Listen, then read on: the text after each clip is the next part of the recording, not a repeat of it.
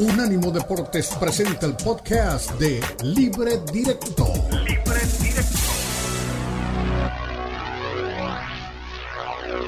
Deportes presenta Libre Directo.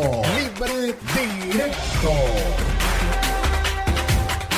La mezcla del análisis de los expertos del fútbol mexicano, el fútbol europeo y los desarrollos más relevantes del deporte a nivel mundial, brindando un debate oportuno y animado con Ricardo Mayorga, Fernando Ceballos y Elizabeth Patiño.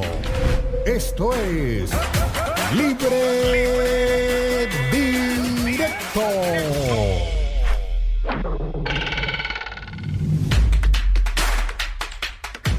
Muy buena tarde. Es primero de enero del siguiente, bueno, de este año, ya iba a decir del siguiente año, pero porque estamos todavía pendientes de lo que acaba de ocurrir. Todavía estamos oliendo a pólvora, a champaña y a lechón, como se dice en la canción, de lo que fueron las celebraciones del fin de año. Feliz año para todos todavía. Les decimos bienvenidos y vamos a comenzar con doña Elizabeth Patiño, que ha sido mi compañera, mi socia, mi partner, mi compinche, mi amiga aquí en este programa todo el año.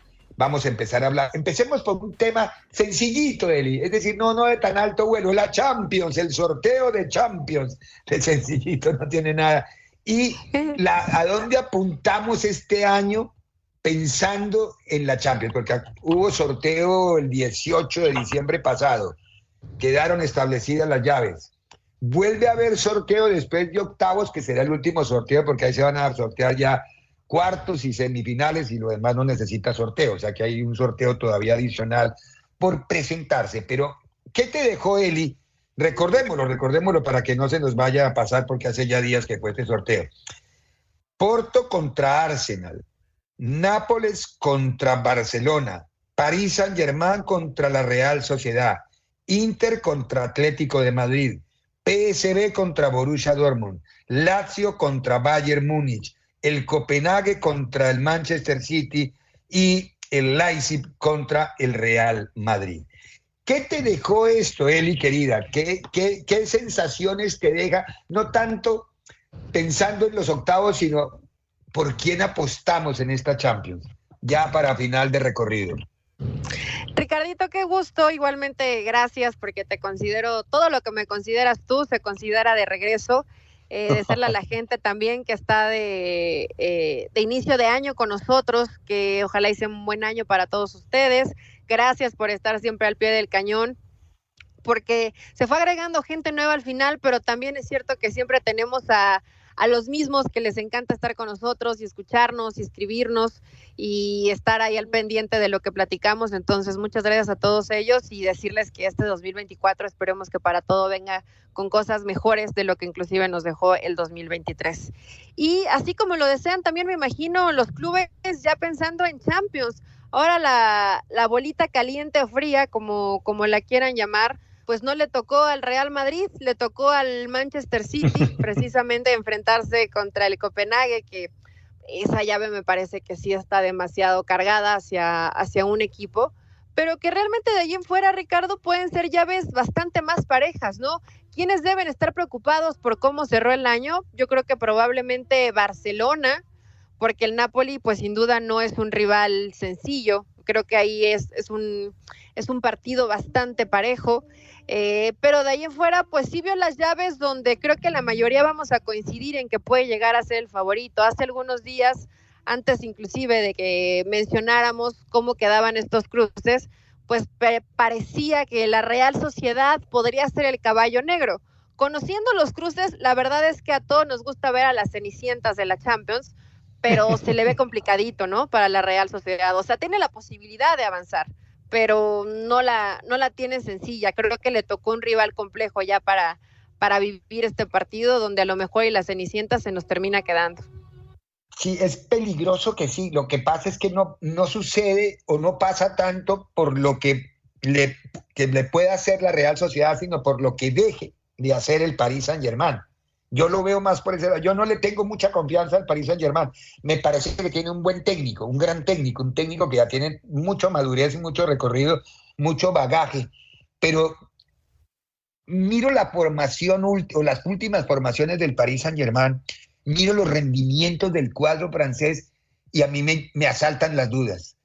Me asaltan muchas dudas. Yo sé que sigue líder, pero me asaltan dudas de comportamiento. Para mí es Luis Enrique en el banco y Mbappé. pero, pero tiene individualidad. Sí, contra una Real Sociedad, o sea, vaya, hubiera estado bien Estoy perdiendo a él. esta ventaja de calidad individual. ¿No me escuchan ahí?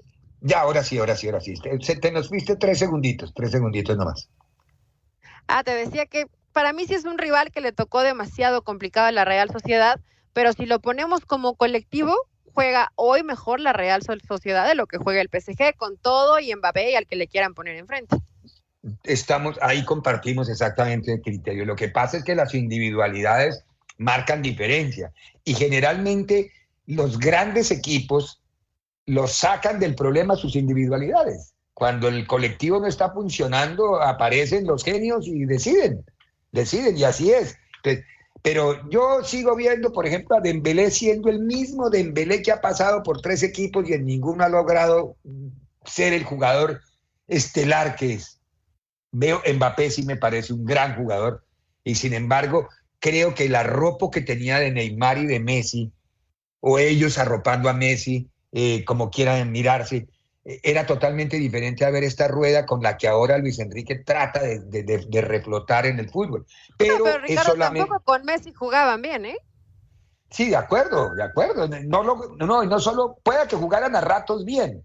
No ganaron la Champions, que era lo que era el gran objetivo. Con esos tres arriba era el gran objetivo y no se ganó. Y ya, es decir, al, menos Messi nos dejó saber a todo el planeta que él estuvo muy incómodo y muy fastidiado en el París Saint Germain, de, comienzo a fin. Entonces, eso es como en cualquier profesión, y cuando tú no estás contento, cuando tú no te llevas bien con quienes te dirigen, cuando tú ves que los que te mandan no sintonizan contigo, eh, como obviamente el nivel motivacional profesional se baja. Y eso creo, por lo que Messi ha explicado, es lo que le pasó a él en el PSG. No puedes venir de ser el, la cabeza vibrante y viviente del Barcelona. De disfrutar, dejó de disfrutar Messi, o, al menos eso parecía, ¿no? Sí, sí, exacto. Él, él, perdió motivación, perdió motivación y dejó el fútbol, sobre todo el fútbol, bueno, yo me imagino que cualquier deporte, un basquetbolista me va a decir lo mismo y un beisbolista me va a decir lo mismo. Son para disfrutarlos, para gozarlos, para vivirlos. Y aparte de eso, a ellos, y muy notablemente, les pagan unas cantidades exorbitantes. Entonces, ahora, si uno eh, bajo ese estatus se desmotiva, hay algo muy preocupante a nivel institucional. Y creo que es que el manejo que ha habido con el Paris Saint-Germain es demasiado, demasiado complicado. Pero no nos centremos todo en el Paris Saint Germain y en, el, y en, el, en la Real Sociedad. Es decir, fijo, ahora el agarrón sin goles del Inter con el, del Inter con el Atlético de Madrid también puede ser bonito, pero no sé si va a ser bonito para sacar chispas de las piedras o para ver fútbol explosivo. ¿Por dónde lo ves? chispas de las piedras.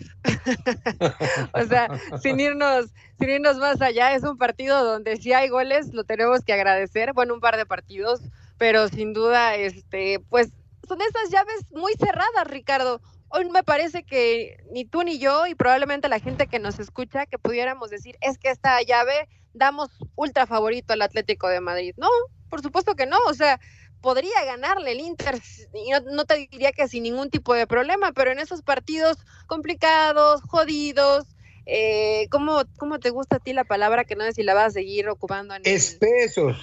Espesos, espesos. Me imagino un partido así de, de mucha estrategia, de mucha cautela, con poco espectáculo, pero mira, la verdad, si tenemos que calificar quién terminó jugando un poquito mejor, a mí me gustó como, como que este equipo del Atlético de Madrid reentendió o como que se rearmó y lo veo con ese mismo espíritu del Cholo Simeone, pero jugando, jugando bien al fútbol. Ligeramente inclinada la balanza para el Atlético de Madrid, la veo por ahí. Con Griezmann en un gran momento. Sí, Griezmann es caso aparte, de acuerdo. Ahora, tienen una ventaja los tres equipos españoles, yo llamo ventaja por aquello de la continuidad y el ritmo, ¿no? Es decir, la, Champions comienza en febrero, estamos a primero de enero y nosotros ya estamos pensando en febrero. Pero aquí en, dentro de 10 días tenemos una prueba lindísima, que es la Supercopa de España. Ahí van a jugar Real Madrid contra Atlético de Madrid y Barcelona contra Osasuna. El que gane va a la final, y esto es lo que se juega siempre en Arabia, ¿no? En, sí, ya se lo llevaron a los petrodólares. Sí, sí, sí. O sea que estos partidos de comienzo de temporada de la Supercopa, más la liga cuando reinicie, van a ser muy importantes para tener un poco. Yo soy de los que creo que más que descanso los equipos necesitan ritmo. No es que esté con contra de que los jugadores necesiten descansar, creo que sí necesitan y que el calendario está saturado. Yo creo, yo creo que Ancelotti no piensa como tú, Ricardo. Pobre No, pero Ancelotti, tú lo has oído haciendo un paréntesis. ¿Tú has oído a Ancelotti quejarse? Nunca se queja. No, más bien triste, ¿no? Por, por las lesiones, pero. Ah, sí, él cuenta lo de las lesiones, pero jamás se queja. Sin justificarlo. O sea, de él no hay videíto como el que vimos de Xavi. No, por eso, no, no, es que iba, a eso. Eh, eh, eh, Xavi llora más que una cajada de pollos. En cambio, a Ancelotti le pasan y le pasan y le pasan desgracia y dice, tenemos plantilla suficiente, el trabajo nuestro es rearmar el equipo, armar esto. son discursos totalmente distintos, pero, pero a ver, eso era una broma con el meme o que circula alrededor de Xavi y los, y los topos que hay de los caracoles que salen de la cancha. Pero bueno, ¿Barcelona debe pasar contra el Napoli o no? Como está jugando hoy el Barça, yo te diría que no, Ricardo. Pero claro que el Napoli tampoco está atravesando su mejor momento. Sí, no, hay que también tiene razón. Napoli no es el mismo de la Champions anterior. Cambió mucho, cambió de entrenador, cambiaron algunos jugadores. O sea, realmente el Napoli no es el Napoli invencible, pero el Barça hoy es una incógnita. O sea, yo creo que podremos pensarlo como el Barça por, el, por ser el Barcelona, que podría ser ligeramente favorito. Y también ver si en este 2024, pues de pronto Xavi se, se reinventa, se quita de pretextos y su equipo comienza a jugar mejor al fútbol. Sí, le, le van quedando pocas opciones. Xavi no tiene como ya margen ni tanta espalda ancha. Pero bueno, Doña Eli Patiño, tenemos que hacer la pausa y que tenemos mucho más en este programa. Tenemos que los invitamos a que nos sigan acompañando en este día primero de enero del año 2024. Hay mucho por informarles y por que ustedes entiendan, comprendan y nos escuchen de lo que hemos hecho y de lo que vamos a seguir haciendo. Pausa y regresamos. En breve continúa Libre Directo en Unánimo Deportes.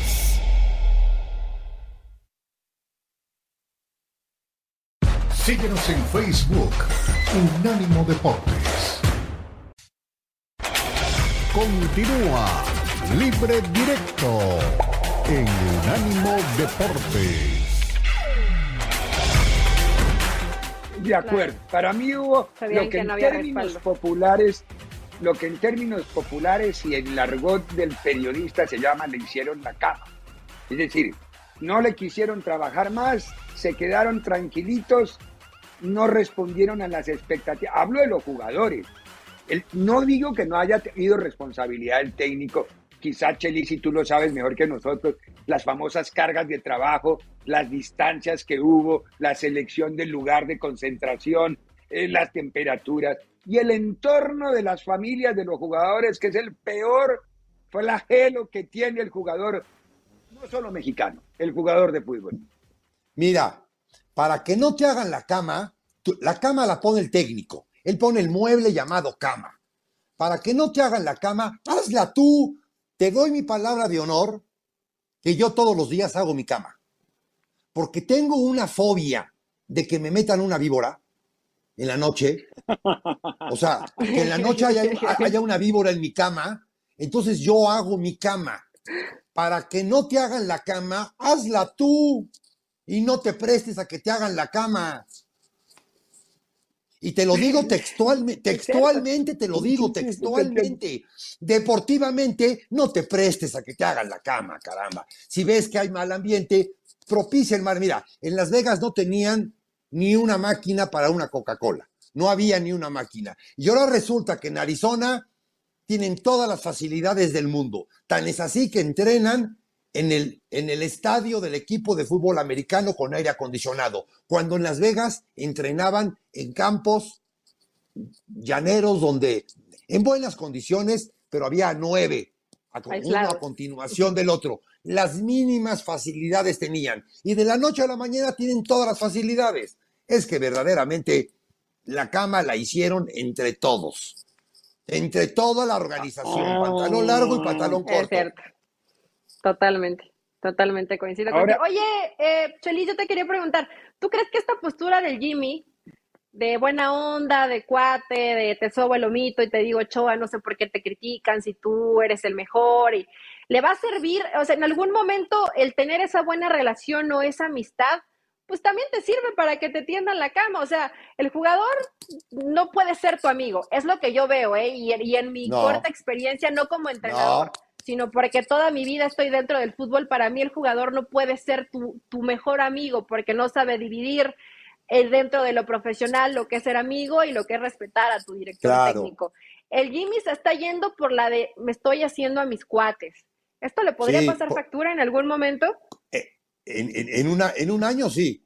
En el periodo que tiene ahorita de un mes para ganar la copa, está haciendo lo indicado.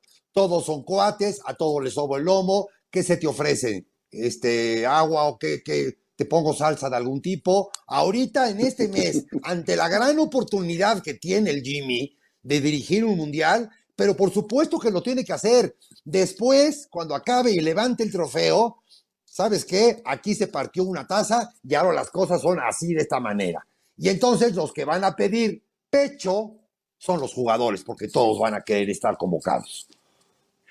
Chelis, has estado en estos últimos días muy cerca del hábitat de la selección, te vimos en Las Vegas, estabas muy cerca de lo que pasó, de todo el caos que se generó, de las decisiones de Juan Carlos, de todo lo que se hizo. Ahora, ¿qué percepción te ha dejado? ¿Va a seguir siendo Jimmy el técnico? ¿Va a ser un técnico mexicano? La bomba sigue buscando un técnico extranjero aunque esté en el fútbol mexicano. Es decir, ¿Qué, va ¿Qué crees tú que pueda pasar? No te pido que adivines, sino qué percepción tienes de lo que puede pasar. No dicho por él, no dicho por él, escuchado de mesa en mesa. Él quiere técnico mexicano a fuerza. Y su ideal es el señor Aguirre, de director de selecciones, y Nacho Ambriz. Ese es su ideal. Luego, después, no tiene escapatoria si las formas y la, y la copa la gana el señor Lozano no tiene escapatoria con Ambriz. Con el señor Aguirre todavía tiene la velita prendida. Ah, muy bien. Pero, pero a ver, ¿el Jimmy llegaría como técnico principal o iría a ser un segundo a bordo de Ambriz o de Aguirre? Que eso es otra que también puede servir para que crezca como director técnico. No, Ambriz no lo quieren de, short, lo quieren de pantalón largo, con una problemática que no, no la puedo hacer pública, con una problemática que tiene el señor Aguirre aquí en México y que en realidad requiere su presencia. Esa es una realidad que le conviene a la gran amistad que tiene el señor Rodríguez con el señor Aguirre. Entonces, bueno, se junta el hambre y las ganas de comer en esa situación del señor Aguirre a conveniencia del señor Rodríguez. Luego, después, lo de Ambriz junto con Lozano, yo no creo que el señor Lozano acepte ser el segundo del señor Ambriz. Después de ganar la copa, y de que con sus formas convencer de que este México puede ser mejor. Porque a mí tampoco me digan que México sí presenta su selección A. Es lo mejor que tiene ahorita. Pero si sacas la lista de los que no están, esta selección podría ser la B. Hoy, hoy son la A. Pero el día de mañana que todos los demás estén en buenas condiciones, estos pasan a ser la B. Sí, porque hay que sumarle al Chucky, a Tecatito, a Raúl yo no lo veo volviendo en grande. no, pero súmale a Montes, súmale a Guzmán, súmale a Reyes, súmale a jugadores que, por su experiencia y por su juego que están demostrando, eh, al mismo Gutiérrez, o sea, súmale, hay, más jugadores que los que hay ahorita. Y súmale a que estos van a seguir jugando mejor. Ah, me dio pie a preguntarle lo de Gutiérrez. ¿Quieren repatriar a Gutiérrez? ¿Tú eres de, de los que estás de acuerdo con que se repatrie al jugador de Europa o, o, hacerle una crítica a los equipos mexicanos que otra vez Si el jugador pasa un momento un poquitito difícil, quieren apapacharlo ya. Tango y, eh, perdón, tango, taco y mariachi, para que se sienta cómodo.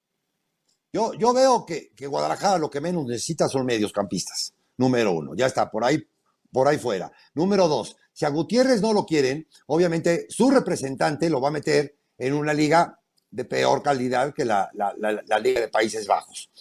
De peor calidad indica menor sueldo. Los, los representantes ganan por la comisión del sueldo del jugador. Y entonces, ¿qué van a preferir? ¿Los dos millones de pesos que les puede pagar Chivas o los 30 mil dólares que les puede dar un equipo turco, un equipo griego o un equipo de, de, de Bélgica? Y entonces el que va a decidir ahí o el que va a convencer va a ser el representante, tristemente, ¿no? Porque Gutiérrez tiene la edad de buscarse un equipo, sí, quizá de menor categoría de liga, pero sí sobresalir, porque es un jugador que por, por méritos propios llegó a Europa. Pero entonces entra a la mano del representante y le va a decir, es Chivas, es un mineral, te van a ver en la selección, vas a agarrar puesto en la selección, ya sabes que cada quien vende, ojalá, agua para su molino. Sí, eh, estamos en diálogo con José Luis Sánchez, o la analista de la cadena ESPN, aquí en Libre Directo. A ver, doña Eli, ya le veo cara de que tiene más preguntas, dale. Siempre, siempre, porque esto que dice Chelis sí es cierto, de pronto el representante, creo que en el caso de Guti es la representante, pues se van a ir donde ofrezcan más, más dinero, más tranquilidad, más comodidad, pero Chelis, y no falta también calidad, porque algunos jugadores que están regresando, que buscan regresar o que se escuchan para, para Chivas, pues ya tienen el pasaporte comunitario. O sea, podría sacrificar un poco, pero tampoco a pesar de que pasan torneos y pasan torneos, los ves que no se terminan por consolidar o por brillar o por de menos mantenerse en un nivel importante. El caso específico de Eric Gutiérrez, ¿no? ¿Cuánto trabajo le costó ganarse un puesto? El entrenador que no lo quería hoy se va, pero parece que hay nuevos planes y tampoco entra en los nuevos planes. Entonces, ¿también falta calidad en el futbolista mexicano o no? Estoy equivocada. No, sí, sí, falta calidad y la calidad solamente te la da la repetición de partido, los minutos de juego. Cualquier jugador de la categoría que tú me digas, sin jugar, es como una planta sin agua, se marchita. Es que era una planta fabulosa, te traía del África y daba magníficos frutos, sí, güey, pero, pero no la regaste, se te murió tu planta africana. Eso es, eso es lógico. Y, Gutiérrez se está devaluando día con día porque no tiene los minutos. Y ese, y, ese es, y ese es una pena. Ahora, no tiene los minutos porque es feo, porque es mexicano, porque, o, porque, o porque el nivel de juego hay otros jugadores en ese equipo que, juegan más. En Europa no se come vidrio y te lo dicen jugadores que han estado en, ligas europeas y que ahí si no rindes lo que tienes que rendir, atrás de ti hay cuatro. Y entonces, esa es la realidad de Gutiérrez, lamentablemente esa es la realidad. O, la realidad de, de, Orbelín, que sin jugar en un equipo de baja categoría en la Liga Española, como es el Celta, Coudet no lo metía, y no lo metía porque él no lo trajo, ni su representante lo trajo, y tuvo que acabar en el equipo de Almeida siendo un bastión para lograr el campeonato. ¿Era malo Orbelín o era bueno Orbelín? No, no, claro, ahí es diferente. Yo creo que ahí Orbelín sí merecía un lugar, ahí fue maltratado. Claro, en el Celta de Vigo hasta yo juego. Oiga, Chelis, hablar con usted, hablar con usted es un placer y es un honor, de verdad. Eh, ¿Quiere técnico? ¿Usted también quiere como Juan Carlos Rodríguez? Usted me respondió lo que quiere Juan Carlos Rodríguez, pero no me respondió lo que usted quiere. ¿Usted quiere técnico mexicano o prefiere técnico extranjero, aunque conozcan bien el fútbol mexicano? No, yo, si me dices que la Volpe es técnico argentino, te digo que no. Técnicos, técnicos extranjeros que conozcan el fútbol mexicano. No me importaría que fuera el Tuca, no me importaría que fuera la Golpe, no me importaría que fuera Almada, no me importaría que fuera el Arcabón, no me importaría alguien que ya conoce el medio. Sí me importaría ah, alguien que no conoce el medio y que lo primero que dice en su presentación es le vamos a cambiar la cara o vamos a potencializar la calidad del fútbol mexicano como, como de entradita. ¿No? Eso, eso es lo que a mí, me fastidia. Y la segunda que me fastidia es que digan que el técnico mexicano no es un técnico preparado. Esa es otra que me fastidia. Chelis, querido, le mando un abrazo siempre. Es un placer y es un gusto escuchar tus conceptos. Y hoy sí que nos dejaste no solo conceptos, sino noticias. Tiene que dígale allá a don Armando que lo siga mandando a las. Usted consigue más noticias que tiene 17 reporteros y usted consiguió tres que no las han dado en ninguna parte. Hay un chismerío ahí y una y una y 24 horas tiene el día que este todo todo mundo todo mundo te habla, todo mundo te dice, todo mundo en, todas en todas te metes, este, con una cerveza haces maravillas. Verdaderamente es la llave del, la llave del mundo. Se pone es, la, bueno es el la chisme. cerveza. Es la cerveza. Y ahora Modelo vende más que Budweiser, estábamos contando. en el Sí, comienzo. sí, Sí. correcto. Entonces, bueno, Chelis, un abrazo del alma, de verdad. Contar contigo es contar con un amigo y con una persona que está muy versada en lo que está hablando. Me encanta salir con ustedes y platicar con ustedes. Dios, gracias. Un abrazo, eh, el Chelis José Luis Sánchez Solá. No se guarda nada, ¿no? En breve continúa Libre Directo en Unánimo Deportes. Estás viendo Libre Directo en Unánimo Deportes. Regresamos al tema de Copa Oro. Los rendimientos que han tenido equipos importantes y los bajos rendimientos de equipos que esperábamos más, aunque era previsible por las nóminas que inscribieron para la Copa Oro. México trabajó con su equipo principal y el cambio de técnico generó una positiva reacción, desde lo anímico como desde lo futbolístico, y eso se tradujo en un resultado. Situación inversa a la que le ocurrió a Estados Unidos en el primer partido contra Jamaica, porque trabajó con un equipo muy ligero, muy livianito, y en donde, por ejemplo, a mí no me pareció de alto rendimiento lo de Jordan Morris. Me, a mí me parece que Jordan quedó debiendo un poquitito. Situación similar la de Canadá, que Canadá también empieza su partido contra Vale. Guadalupe y termina por no dar los rendimientos que esperábamos. El que sí fue México, y para hablar de México y para hablar de lo que ha visto en esta primera fase que ya vimos a todos los equipos en Copa Oro, como siempre nos acompaña muy seguido un analista de ESPN muy respetado, muy querido, como José Luis Sánchez Hola. Chelis, querido, muy buena tarde. A ver, ¿qué conclusiones te va dejando esta primera ronda que ya terminó de la Copa Oro y fundamentalmente el análisis que tú haces de este México de la mano de Jimmy? ¿Es lo que tú esperabas con la presencia de Jimmy? ¿Es para ilusionarse o podemos estar hablando de circunstancias todavía muy, muy, muy indecisas para poder llegar a hablar de un México ya hecho de la mano de Jimmy? Buenas tardes, gracias por la invitación. Eh, el listón estaba en el suelo, cualquier cosa un poquito mejor que se hubiera hecho eh, iba a ser positivo. Entendamos que el rival no ofreció resistencia, pero entendamos también que hubo congruencia y esta congruencia no la ha habido en los últimos 10 años. ¿Qué es la congruencia? En primer lugar, nombrar a un técnico que conoce a 10 futbolistas. Perfecto. Segunda congruencia, tener dos entrenamientos y practicar solamente una cosa. Y esa cosa que practicaron, que fue el robo de pelota, el, el llevar a lo más rápido posible y el terminar la jugada, más táctica fija, lo hicieron muy bien. Nada más ese punto, con ese punto y esa congruencia de meter a los que más conocías, de meter la pareja Chávez Sánchez, eh, de poner a Orbelín a lo que juega en el AEK, con, esa, con ese raciocinio, con esa facilidad, con, intentar hacerlo fácil, que es lo difícil en el fútbol, el primer partido, el primer escollo, lo brincó en, en marcador y en formas. A este señor se le, va a, se le va a calificar si gana la copa y las formas. O sea, tiene dos problemas. ¿Cómo los va a ir superando si sigue siendo congruente y sus formas, más allá de los rivales que le vayan tocando, son buenas? Así de fácil, porque si no, el único que no va a perder aquí va a ser el señor Rodríguez, la bomba Rodríguez. Ese sí no va a perder, ese va por todas y tiene una daga muy afilada para cortar cabezas a diestra y siniestra con tal de que su objetivo se cumpla.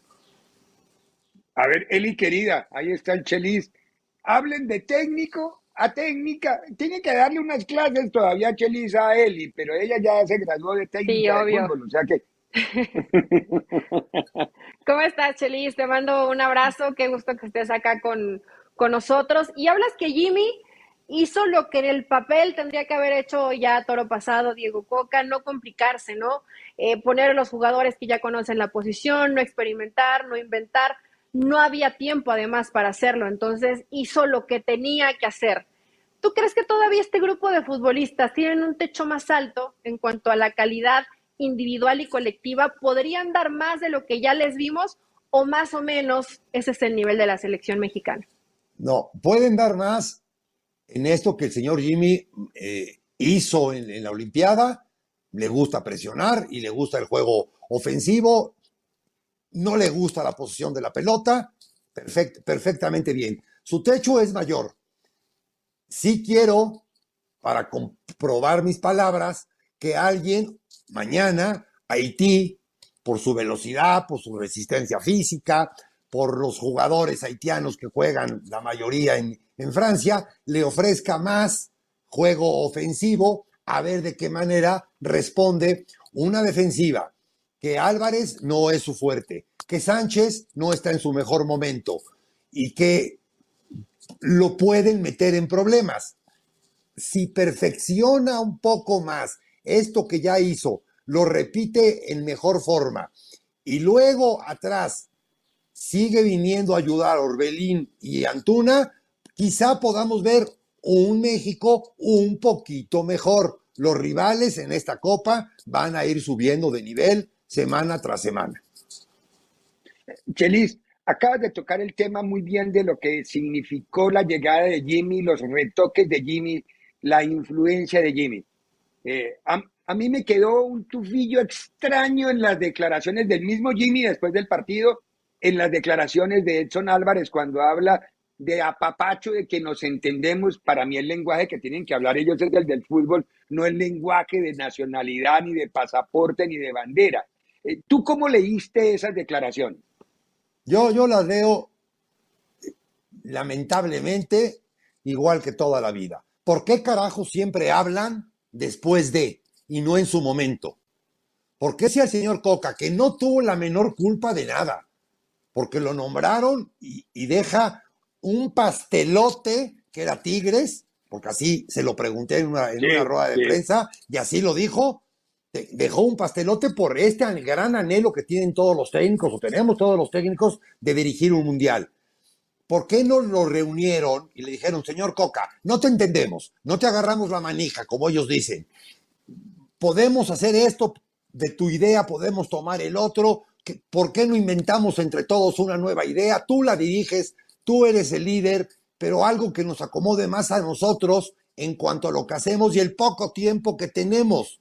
El señor Coca se la jugó con esto porque era una grandísima oportunidad, pero no se hablan las cosas. Hoy en día, les encantan los entrenadores mexicanos, se sienten muy a gusto, se sienten en mucha libertad. Dígalo en su momento, no acarreen a, sueños de seres humanos en pos de algo que no les resultó a ellos, porque no lo supieron hacer y porque no lo cantaron en sin ningún momento. A mí me lo han dicho, no les gusta mi manera, no. ¿Qué manera les gusta? Esta, esta y esta, Chelis. Sale, salgan a la cancha y háganlo. Sale. Con tal de cumplir el objetivo que me puso la directiva, háganlo. Me vale gorro. Y lo hicieron. En su momento lo hicieron. No lo hice yo, lo hicieron ellos. Bueno, Chelis, pero eh, no, a ver, es que yo acá no conozco en ese aspecto a Diego Coca, no sé si tal vez si tú lo conoces un poco más, pero tú sabes que no todos los entrenadores eh, se prestan a ese diálogo con el jugador. Entiendo la responsabilidad del jugador que no va de frente, porque a mí me parece que, no fueron de frente y no hablaron con el entrenador y se fueron por la fácil que sabían que el proceso de Diego Coca tarde que temprano se iba a terminar. Correcto. Pero ¿qué tanto el jugador de pronto tiene esa apertura con el entrenador de decirle, oiga, profe, pues la verdad no le estamos entendiendo y los resultados son para hoy? Y comenzamos a trabajar ayer. Entonces, no le estamos entendiendo. Hay que adaptarlo. ¿Sí? No le estamos entendiendo. El entrenador está con esa apertura. Ni tenemos las características. Las, yo hablé dos veces con Coca en mi vida y fue ahorita en Las Vegas. Y, y la verdad se me hizo un hombre razonable. Luego después, él se la juega por ese lado. Yo quizá me lo hubiera jugado por el otro. Eh, el señor Rodríguez La Bomba se la jugó por el lado del conocido. El señor Lozano se la está jugando por, por- porque lo conocen y por el lado afable. Este, es que cada quien, el la, la problemática y al final el que te resuelve el partido y el que te da el do de pecho es el futbolista. Y sí me late que una vez que llegó la- el señor Bomba, los jugadores vanidosamente se lavaron las manos y en su almohada dijeron, a este señor no lo van a cambiar. En breve continúa Libre Directo en Unánimo Deportes.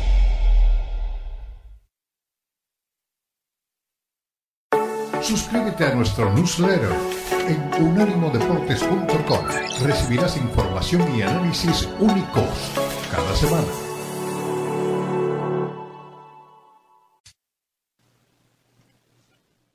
sin saltar mucho, vamos a darles una grata sorpresa, porque hay un conocido amigo, viejo, viejo amigo, no hablo de edad, sino hablo de sentimientos y de afectos, y un colega con el que hemos trabajado durante mucho tiempo, que hoy nos acompaña desde Madrid. Eh, nuestro compañero Manu Martín está desde Madrid. Manu hizo parte también del changarro anterior de, de- de estar en ESPN y ahora nos acompaña aquí en esta aventura de Unánimo Deportes. Manu, querido, vamos a comenzar hoy con dos temas. En el primero, metámonos en Champions porque acaba de terminar este partido y, y- aquí fuera de aire hablábamos. eh, el, el equipo de Urs Fischer de- de- del el Union Berlin planteó el partido aparentemente perfecto y no le alcanzó, le faltaron segunditos porque cayó el gol de, del Madrid que atacó, atacó, atacó y fue superior. ¿Cómo estás, Maru? Bienvenido y, y, y chévere hablar de Champions aquí en, en el comienzo de las noches mágicas. ¿Qué tal? ¿Cómo estáis? Un saludo para todos. Eh, no le alcanzó, pero era lo, previsto. Era eh, un empate para la Unión Berlín hoy en el Estadio Santiago Bernabéu. Era su estreno en Champions, su estreno europeo, un equipo que hace nada estaba en Bundesliga 2, un equipo que eh, con muy poco ha llegado a meterse en Champions, un equipo que, por ejemplo, no puede jugar en su estadio, tiene que irse a jugar al Olímpico de Berlín la, dentro de dos semanas, el próximo partido, porque es un equipo humilde y modesto. Digo esto porque esos son los equipos que se le atragantan a Ancelotti y se le atragantan al Real Madrid. Decía ayer Fischer, el entrenador del, del Unión Berlín, eh, hemos detectado algunos puntos débiles por donde podemos atacar al Real Madrid. Bueno, aparte de detectarlos, lo que han hecho ha sido jugar como juegan en la Bundesliga y con eso les ha bastado hasta el minuto 94. Eh, ya el 95 ya no les, no, no les valía. Para mí no ha sido sorpresa cómo ha jugado el Unión Berlín. No creo que haya detectado errores en el Real Madrid como para protegerse, sino que ha hecho el partido habitual. Y esos son los partidos que se le dan mal al Real Madrid, los equipos que se le cierran atrás y sobre todo en una época donde falta un 9, donde Bellingham necesita espacios y si metes 7 atrás, como en muchos momentos los metían los, los alemanes, al Real Madrid se le tenía que complicar el partido sí o sí. Ahora, contar con Bernardo Bonucci en el fondo es todo, es, es- es- un- a ver, se, se ve de lujo Bonucci ahí en la saga central del, del, Union Berlin, ¿no? A mí me parece espectacular y yo creo que va a ser alguien muy, muy agradecido para, para todos los aficionados del Unión Berlín su presencia, por el estilo de juego, por la forma en la que se emplea este equipo, como te decía anteriormente, reforzar la defensa en una Champions donde ahora se las va a ver con el Napoli, se las va a ver con el Braga y veremos a ver, ¿eh? veremos a ver, porque la Champions siempre deja muchas sorpresas, tener a un tipo con la experiencia de Bonucci viene bien. Insisto, es el equipo humilde, el equipo modesto que llega por primera vez a la gran competición y que se tiene que armar con lo que tiene, porque no tiene demasiado, y meter algunas gotas de talento de calidad y sobre todo lo que les da Bonucci, que les da experiencia. Sí, Ah, ah, como, como estás notando en nuestra pantalla, ya está nuestro compañero Diego Cora. Nos hemos juntado todos con camisa diferente. A ver, Diego, querido, ahí está Manu para que hablemos un poco también de este, de este comienzo de Champions para el Madrid que le costó con dolor y casi lágrimas al final al Madrid. Dieguito, buena tarde. Buenas tardes, Ricardo. Saludos, Manu. Abrazo a la distancia. Eh, sí, le costó, le costó, pero bueno, pero fue, como decía Manu recién, ¿no? Fue un justo ganador porque hizo un gran segundo tiempo y el Unión Berlín, la verdad, que fue a defenderse en los segundos 45 minutos. Eh, Real Madrid lo tenía que haber ganado antes. Ya no es el 90 y Ramos, ahora es, no sé, el de Bellingham, el de que venga, pero el Real Madrid sigue aprovechando hasta último minuto para ganarte los partidos y, y siempre lo dijeron los rivales, ¿no? Con el Real Madrid tiene que estar 100 minutos atento, no, no solamente 90 y pico, porque si no te termina ganando. Me pareció que fue en general un partido que se le traba porque no sabe cómo resolverlo y porque también, mano, lamentablemente, por ejemplo, para José Lu y para Rodrigo el arco no se les abrió porque tuvieron los dos chances claras, tiro de los palos, todo, pero no entró, lamentablemente no entró. Eh, si nadie duda de que este Real Madrid es superior, nadie duda de que este Real Madrid, este partido se juega 100 veces y tiene que ganar 99 y la otra tiene que acabar en empate, nunca con, con derrota, pero también eh, repasemos cómo juega el Real Madrid de Ancelotti, incluso antes, en la época de Zidane, y cómo este tipo de equipos, el Getafe, el Cádiz, equipos de la parte baja de, la tabla en España, llegan al Bernabéu, se cierran atrás y el Real Madrid, de ahí viene también el, 90 y Ramos, ¿no? El Real Madrid ha tenido que resolver muchas veces este tipo de partidos porque por alguna razón, en cuanto le faltan espacios, en cuanto le falta juego, en cuanto Modric y Cross no pueden eh, mover la pelota eh, o filtrar balones como a ellos les gustaría, hay que recurrir a lo que se ha recurrido hoy en tantas otras ocasiones, al disparo lejano de Valverde, al disparo lejano de Cross en algunas ocasiones, y esto equipos que no tienen recursos se lo saben. Es más, yo me atrevería a decir que hoy por un momento, en el minuto 85 aproximadamente, el, Unión Berlín ha empezado a creer que se podía llevar incluso los tres puntos del Bernabéu. Si os dais cuenta... Cuando metió a Aronson, cuando metió a Aronson, salió a ah, buscarlo. Exacto. Y a Fofana. Y a Fofana. Exacto. En cuanto mete a Fofana, da la sensación de que en una contra muy rápida, con las piernas frescas, puede llevarse el partido. Y luego hay otra cosa que, no debemos dejar pasar eh, desapercibida. Al Real Madrid le cuesta mucho septiembre en los últimos años. Eh, se está hablando mucho de las lesiones. El otro día hablaba Guardiola, en eh, Simeone también ha hablado de las lesiones tan rápidas que está habiendo, lesiones graves en los grandes equipos porque no hay pretemporada, porque no arrancan. Y eso le pasa al Real Madrid. no este año, le viene pasando muchos años. Hoy ha habido momentos de cansancio. A Nacho se le ha visto cansado y eso que era el primer partido como titular. Alaba a mí no me termina de convencer por la izquierda, ha tenido que entrar Fran García y ha ayudado en ese juego. Y si os dais cuenta, al final el centro del campo, el centro del campo que ha acabado es el del año pasado, es el de Valverde, Cross y Modric. Es decir, hay una serie de cosas y unos hándicaps que tiene el Real Madrid, tanto en estructura como temporales, que hoy se han dejado verse sobre el terreno de juego. Supongo que esto irá evolucionando y cuando acabe la temporada, eh, pocos se acordarán de esta victoria en el minuto 95 o lo que hizo sufrir el, el Unión Berlín. Muy bien. Pues bueno, un resumen. Eh, a ver, ¿cómo empezó jugando el Madrid? El Madrid empezó con Kepa, con Lucas, con Rudiger, con Nacho y con Alaba como lateral izquierdo. No fue al revés, sino fue con Alaba como lateral. Luego Choumení, Luca Modric y Camavinga. Bellingham en la punta del rombo y arriba Rodrigo y José Lu. Ese fue el equipo. Pero terminó como acaba de decirnos Manu, jugando con, con, con la, la media cancha con la que terminó el torneo anterior. Y le dio un poquito más de lucidez, pero tampoco. y, hay un, y un detalle que no se nos tiene que olvidar, ¿eh? En la cabeza de algún jugador, y lo digo porque lo sé directamente, están pensando en el derby. No le habían dado la importancia que tenía el Unión Berlín, pensaban que era un inicio fácil de Champions para preparar el derby del eh. próximo domingo. Y por ahí algo se ha debido notar también en la cancha hoy. Tenemos que ir a la pausa, Manu, y, Diego, Manu nos va a acompañar en el siguiente segmento porque vamos a enfocarnos en un tema, ya va a estar Elizabeth Patiño con nosotros, en un tema que por ahora lo hemos manejado con lo que conocemos, pero que quiero sobre todo, porque conozco periodísticamente cómo es Manu, conocer la versión de Manu Martín de lo que está pasando con el fútbol femenino en territorio español. Ya acaban de votar a, ¿cómo se llama? Andrew Camps. Andrew, Camps, secretario general. La acaba de despedir. Exactamente, el secretario general de la Federación, Real Federación Española de Fútbol. Pero bueno, vamos a la pausa y asumimos ese tema porque hemos oído, me da la sensación, un solo lado de la campana. Vamos a ver si tiene otro sonido la campana desde Madrid. Pausa y regresamos. Estás viendo Libre Directo en Unánimo Deportes.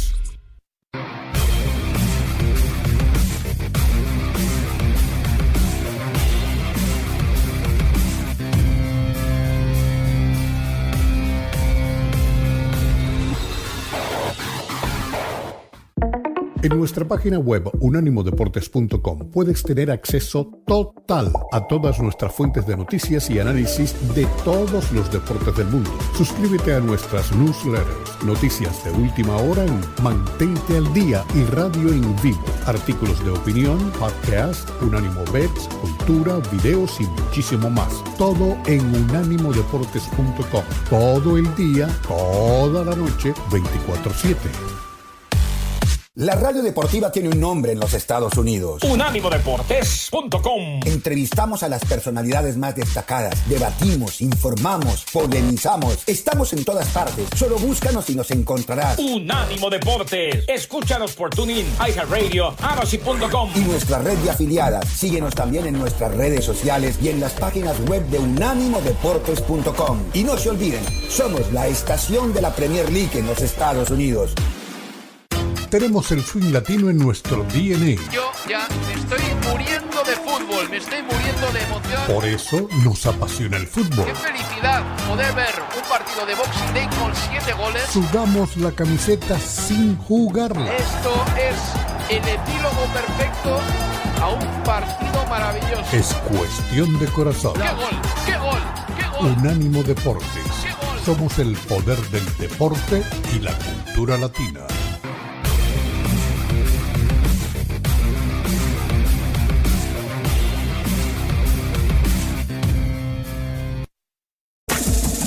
Este fue el podcast de Libre Directo, una producción de Unánimo Deportes.